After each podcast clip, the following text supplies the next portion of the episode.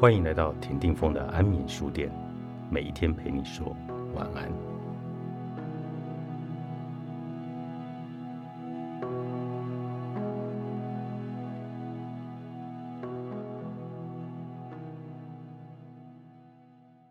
错过可能启发了另一种领悟和机缘。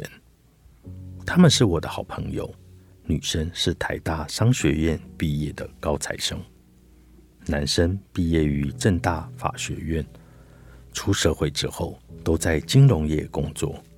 不同的金空，各为其主，彼此竞争抢单，但也互相的欣赏。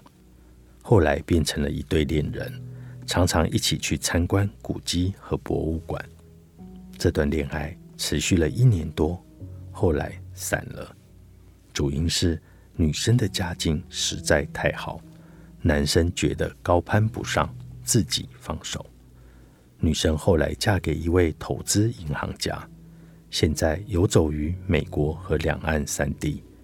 男生也很厉害，靠着自己的实力和努力成家立业，干到金控集团的总资辈。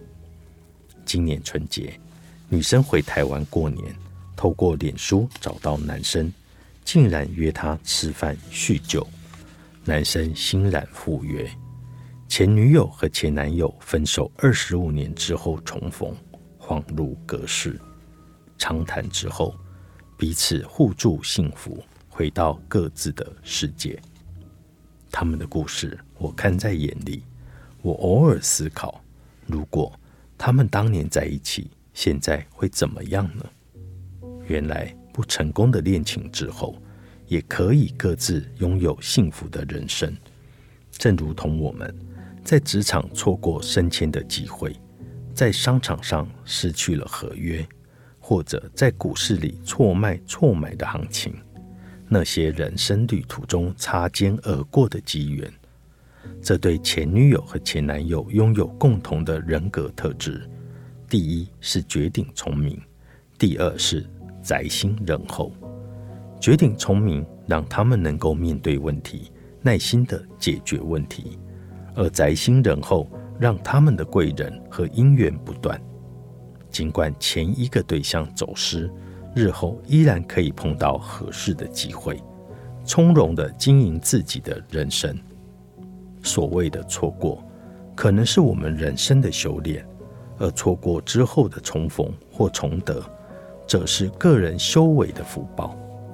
例如贾伯斯，因为 Mac 电脑而错失个人电脑的行情，但他走入娱乐影音的领域，推出 iPod，让苹果公司起死回生。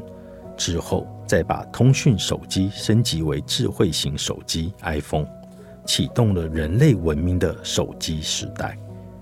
回过头来看，Mac 的错过，可能启发了另一种领悟和机缘。贾博士喜欢打坐修习禅宗。回来谈谈我的那对朋友，男生跟女生吃晚饭之后的那晚，打电话给我，诉说人生的无常和变幻。我不禁翻出旧照片，努力描绘出这对恋人第一次出游的身影。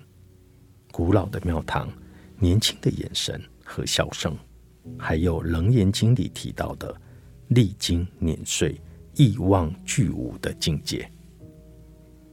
这本来是一个说破世界，那些我们曾经路过、错过、交往过和努力过的成功和失败，人物和环境，别君不是见君时。